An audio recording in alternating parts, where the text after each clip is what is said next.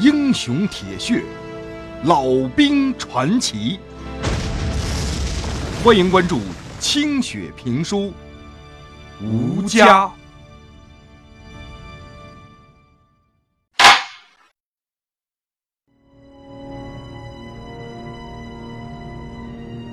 现在是紧要关头，鬼子从四个方向同时发动了进攻。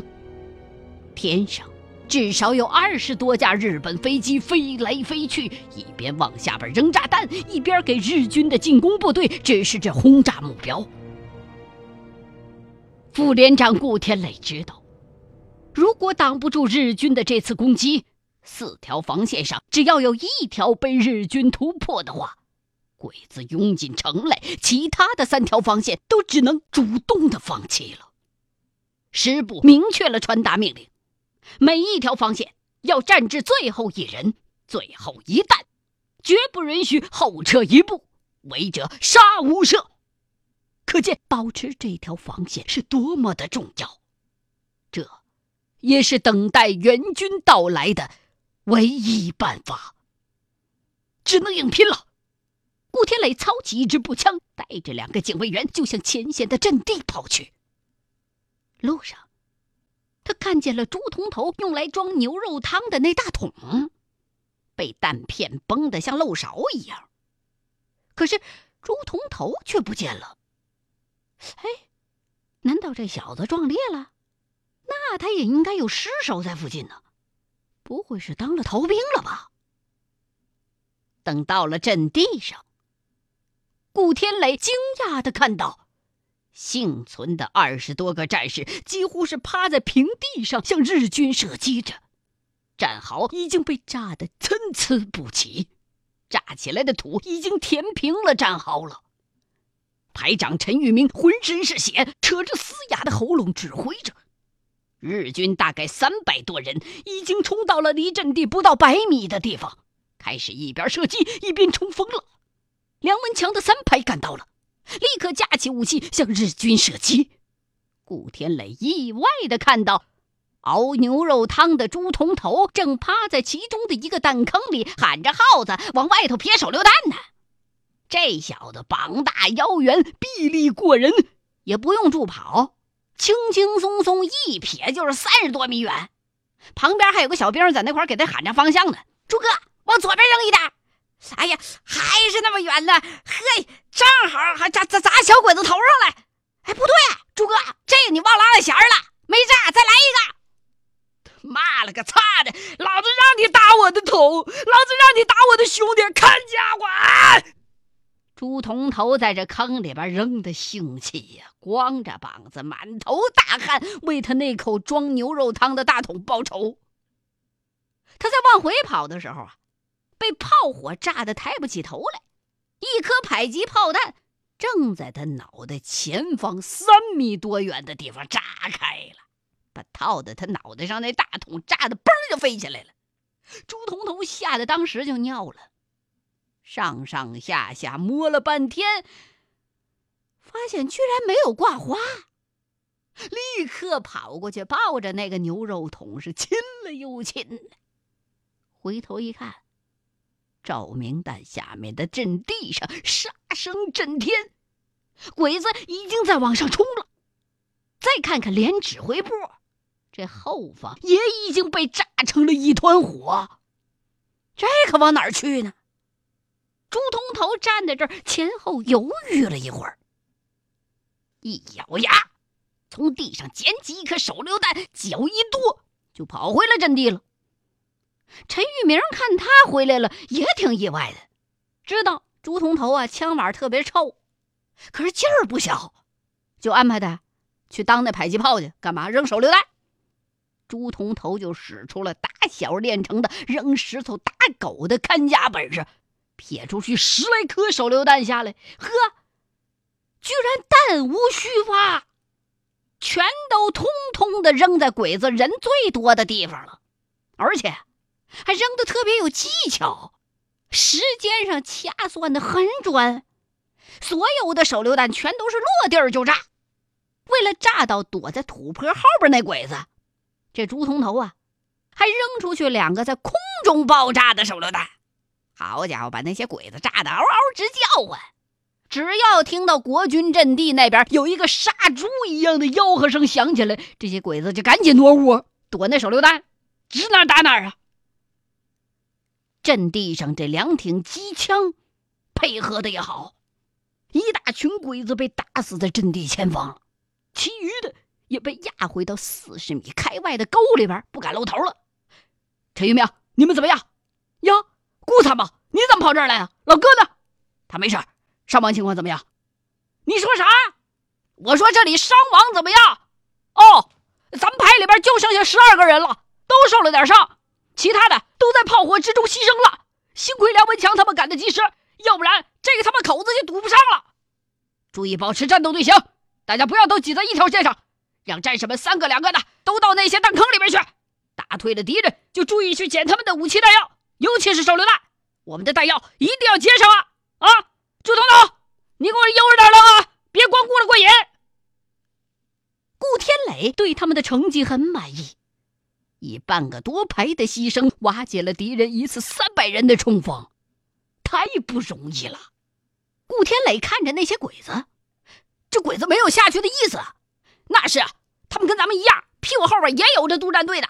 你还是快走吧，眼瞅鬼子又要上来了。果然。随着几发平射炮打过来，几颗烟雾弹在阵地前爆出了一团团的浓烟，在黑夜里边看不清色儿了。都，鬼子们一声高喊，纷纷从地上站起来，又开始冲锋了。先不要开火，接上弹药，等他们钻过来再打。陈玉明大声的命令着。突然，一架飞机从浓烟当中猛地钻了出来。眨眼就到了阵地的上空了，隐蔽卧倒！顾天磊的喊声还没落地，敌机就开火了。几个战士刚来得及抬头看，就被从天而降的子弹打的是血肉四溅。趴在机枪上的大薛躲了一下，但是枪杆子那么粗细的机枪子弹还是打中了他的腿。大薛的左腿咔嚓。一声就被分成了两截儿，小腿肚子远远的飞到另一边去了。两个战士一看，赶紧扑过去把大勋扶起来，一个立刻拿出绷带来要给他包扎。大勋疼得嗷嗷直叫唤，大喊着两个战士听不懂的话。朱彤头在旁边大喝了一声：“他让你们去操作机枪，别管他，鬼子上来了！”喊完这嗓子，朱彤头就把一颗手榴弹扔了出去。战士们开火了，子弹在夜空当中拖曳着火红闪亮的尾巴，齐刷刷地射向张牙舞爪的鬼子们。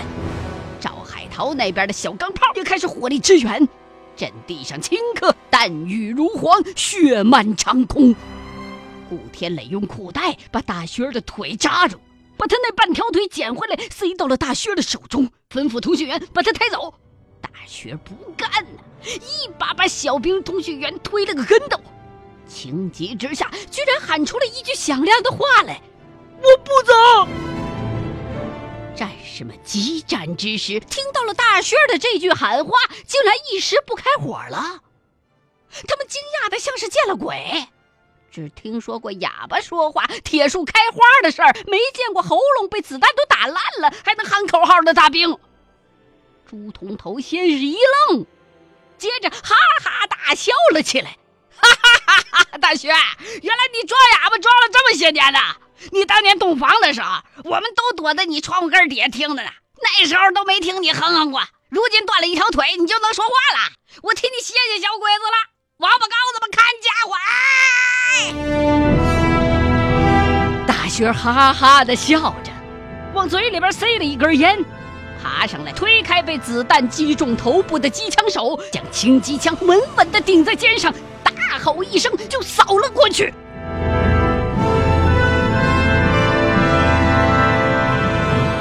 这时候的古天磊心急如焚，好在虎贲的炮兵已经开炮了。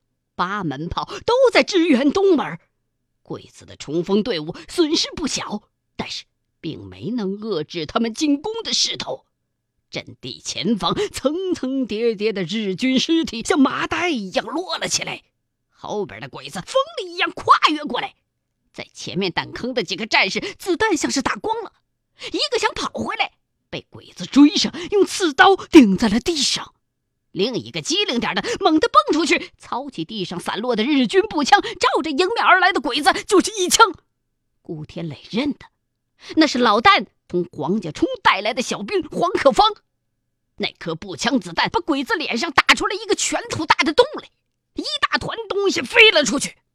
可是，还没等黄克方开第二枪呢，两个斜子里冲来的鬼子借着前冲的力量，用刺刀把黄克方刺了个对穿。黄克方疼得惨声大叫，丢了枪，用两只手去抓鬼子，可是怎么也够不着。一个鬼子拔出刺刀，再一次重重的刺下，小兵黄克方一声不吭的倒下了。正在散兵坑射击的梁文强见状，勃然大怒，操起机枪，立起身来，把两个鬼子打得犹如蜂窝一般。随即，他嚎叫着，端着枪也冲出了战壕。可刚跑出去两步去，一串榴弹。正打在了梁文强的胸前，蹦出了一片血雾。三排的几个战士高喊着冲出战壕，要把他们的排长救回来，但是立即就被鬼子打倒了。梁文强几个趔趄跪倒在地上，用机枪支着自己的身体。他伤得很重，几乎动弹不得。只能心急如焚地望着越来越逼近的鬼子。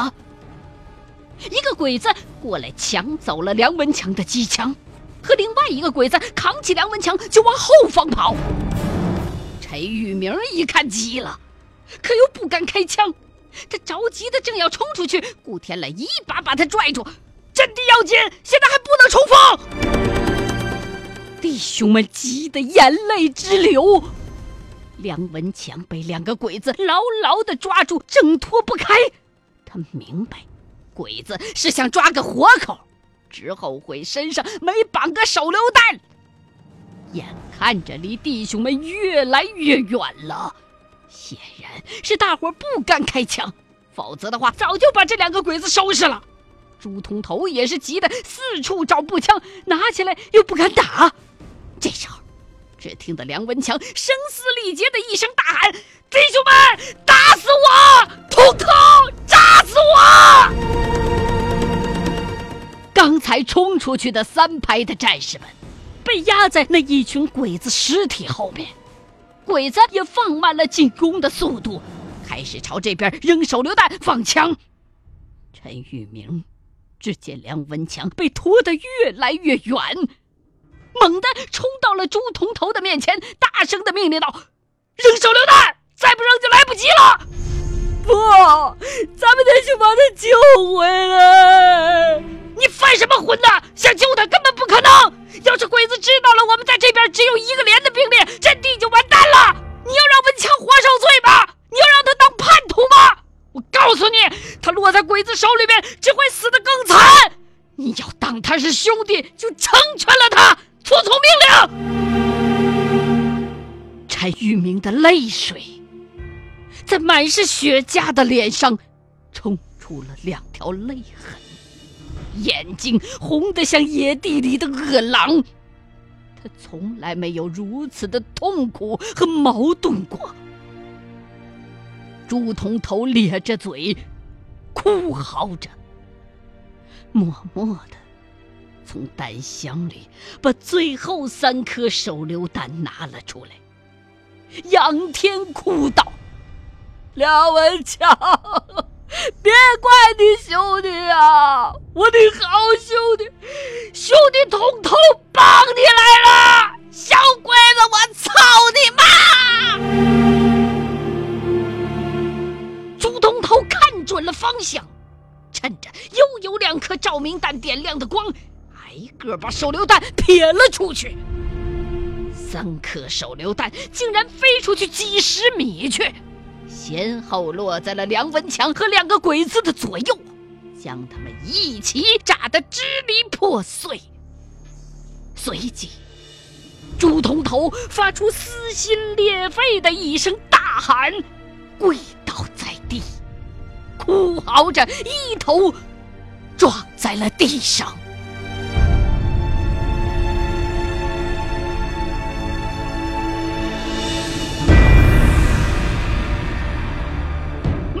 妈的，电话线炸断了！黄瑞良，去团里边跑一趟，要求炮兵全力支援你们，否则就顶不住了。顾天磊一看炮兵突然停歇了，急得抓耳挠腮的。这时候，赵海涛的四排已经奉老旦之命增援了上来。四排战士们憋了好久了，在那边被鬼子的炮弹折腾的都要疯了，一上来就气得咔嚓的把阵地前方的鬼子赶了下去。鬼子那边显然也多了一支增援的部队，又纠集了一百多人反攻了上来。两架飞机在阵地上突然扔下了几颗燃烧弹，战壕里猛地腾起了两人多高的火焰，十几个伤兵哭爹喊娘，在火焰里发出了几声惨叫之后，就没了声息。战壕里大乱。顾天磊一边拍熄身上的火苗，一边命令大伙不要乱。一群鬼子趁机冲到了阵地的前方，散兵坑里的十几个战士已经跟他们扭成了一团，这枪是没法子放了。顾天磊和陈玉明对望了一眼，两个人在彼此的眼神里都看到了对方必死的决心。两个人齐声大喊。弟兄们，杀鬼子，冲啊！给排长报仇啊！几十个战士猛地跳出了战壕，一边开枪，一边向鬼子扑过去。跑在前面的那几个兵，都是梁文强所带领的三排的战士。大头的战士拿着几颗冒烟的手榴弹，冲进了鬼子堆里。也不管他们扎在自己身上的刺刀，用手榴弹砸碎了一个鬼子的头，随即就在“轰”的一声之中，把自己和七八个鬼子炸得血肉横飞。鬼子原以为这阵地上应该没什么抵抗能力了，一看来了这么多增援的部队，有点摸不准这边的实力了。又看到这帮中国兵如此的不要命。拼杀了一阵，终于退了下去。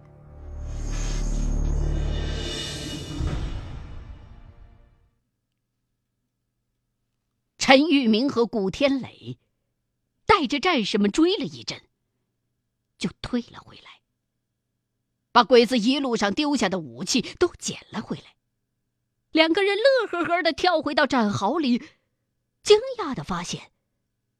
朱通头没有冲锋，坐在那儿哭得像个泪人一样。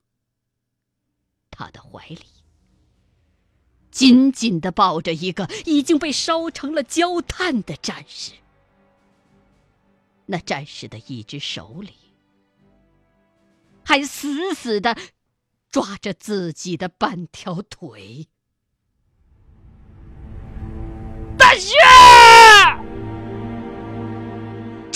扔下枪支，哭喊一声，扑倒在了地上。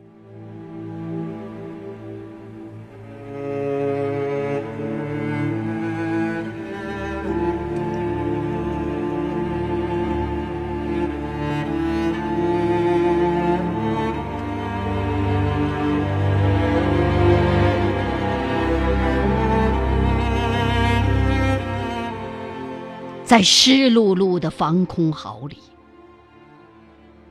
老旦低头盘腿坐着，静静的听着顾天磊和陈玉明向自己汇报昨晚的战斗。当陈玉明哭着说：“包括梁文强、大薛等三十多个弟兄战死沙场的时候，他的心猛地一揪。”就像是被几颗灼热的子弹穿过了一般，眼前浮起了一排模糊的影子。他真想嚎啕大哭出来，以发泄这种强烈的痛苦。是自己曾经一度给这些兄弟们带来了安定的生活，然而，也是自己又把他们拉回了生死的战场，把他们推向了死亡。他们守寡的女人们将从此愁云惨淡，年幼的孩子们将记不起父亲的模样。这是自己造的孽吗？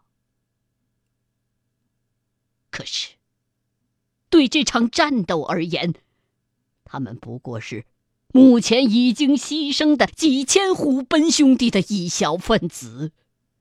几千壮士的牺牲，得以让这座城市还没有落入日军的魔爪，让其他的弟兄们得以保全，继续战斗。